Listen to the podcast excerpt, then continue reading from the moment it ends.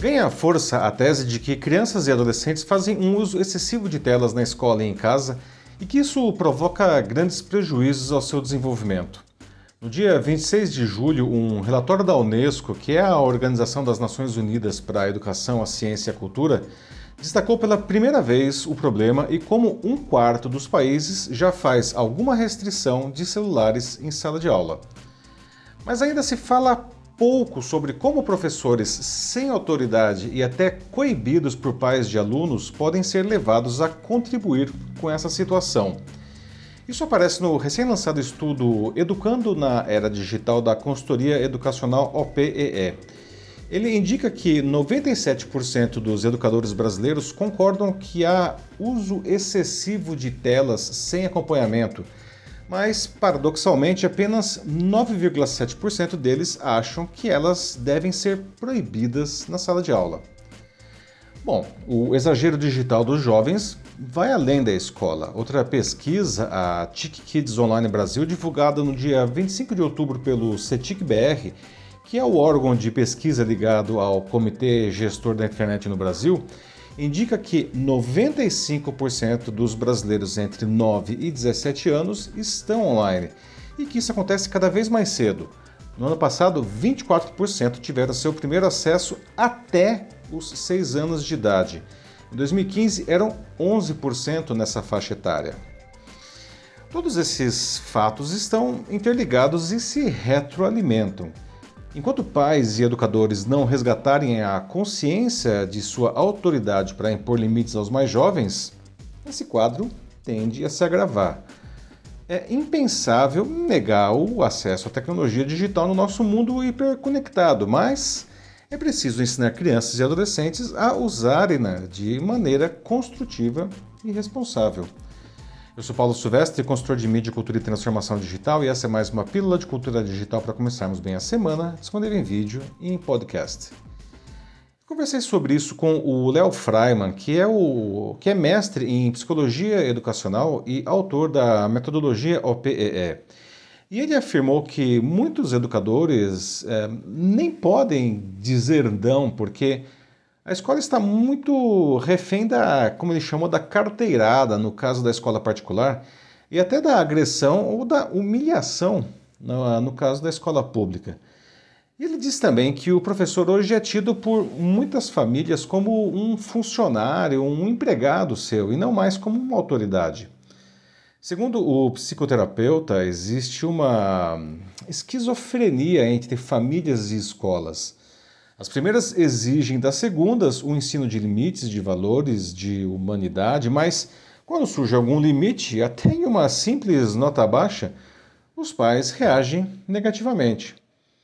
Ele explica que viemos de um modelo mais rígido, de onde muitos adultos saíram ressentidos, até machucados emocionalmente. E agora que são pais, segundo ele, é como se quisessem se vingar das suas próprias feridas, superprotegendo os filhos. As telas de crianças e de adolescentes são um subproduto dessa cultura. Muitos pais argumentam que elas desenvolvem nos mais jovens necessárias habilidades digitais, o que não deixa de ser verdade, desde que isso seja feita com orientação.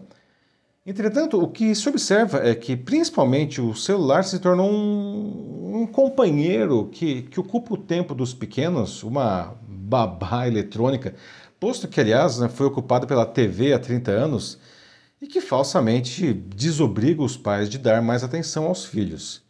Isso se reflete na escola, com pais exigindo a possibilidade de falar com seus filhos a qualquer momento, mesmo nas horas em que estiverem na aula. Com o smartphone, os alunos acabam impactados pelas incontáveis notificações, além da sedução das redes sociais, destacadas pela Unesco como uh, fortes fatores de distração.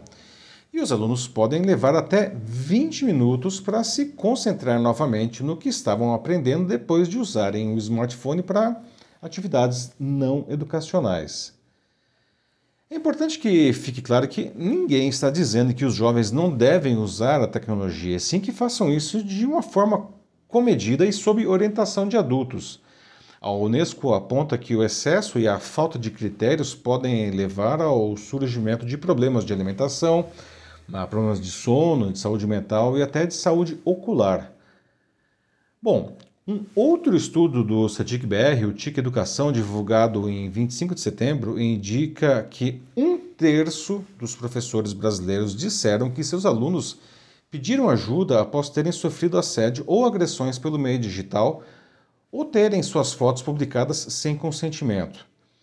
Em um ano, os casos de vazamento de fotos saltaram de 12% para 26%, e os de cyberbullying passaram de 22% para 34% dos estudantes.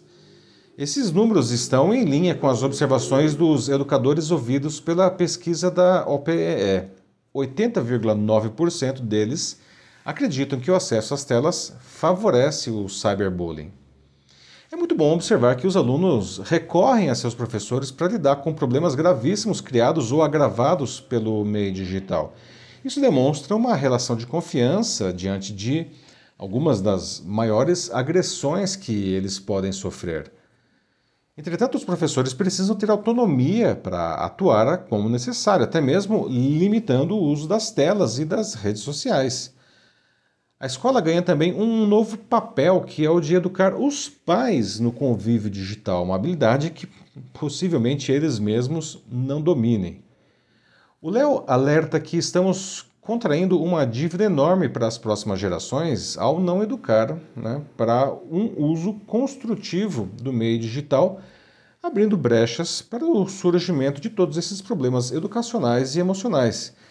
E aí ele provoca, abre aspas, Diante de um mundo que vai ser cada vez mais competitivo, exigente, caro, acelerado, complexo, qual é a chance de uma criança, de um adolescente realmente se tornar ativo e inserido na sociedade e no mercado de trabalho se ele for uma pessoa rasa, individualista, narcisista, acomodada e amedrontada? Fecha aspas.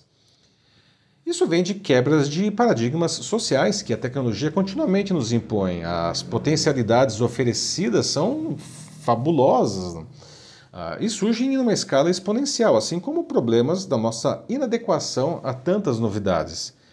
Começou com o surgimento da internet comercial, foi seguida pela explosão das redes sociais e posteriormente dos smartphones. E agora a inteligência artificial é a bola da vez.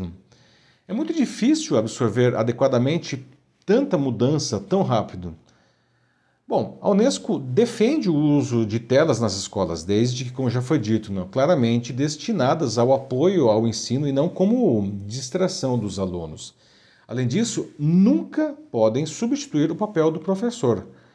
Esses, os professores, por sua vez, não precisam ter a sua autonomia e autoridade resgatadas por boas políticas educacionais e pelas próprias instituições de ensino. Quanto às famílias, cabe a elas trabalharem em parceria com as escolas para a criação de limites a seus filhos, respeitando e valorizando os educadores. A escola é um espaço de aquisição de conhecimento, mas também de respeito a diferenças e de fortalecimento de uma cidadania inclusiva, com um uso inteligente de todos os recursos disponíveis. Isso só acontecerá com a colaboração de todos os envolvidos e nossos jovens precisam desesperadamente disso. É isso aí, meus amigos. Você já tinha pensado nisso tudo? Não? Como vai a relação com as telas de seus filhos, netos, sobrinhos? E as suas relações mesmo com as telas, como que estão? Se quiser debater sobre isso na sua empresa ou instituição, mande uma mensagem aqui para mim que vai ser um prazer conversar com vocês.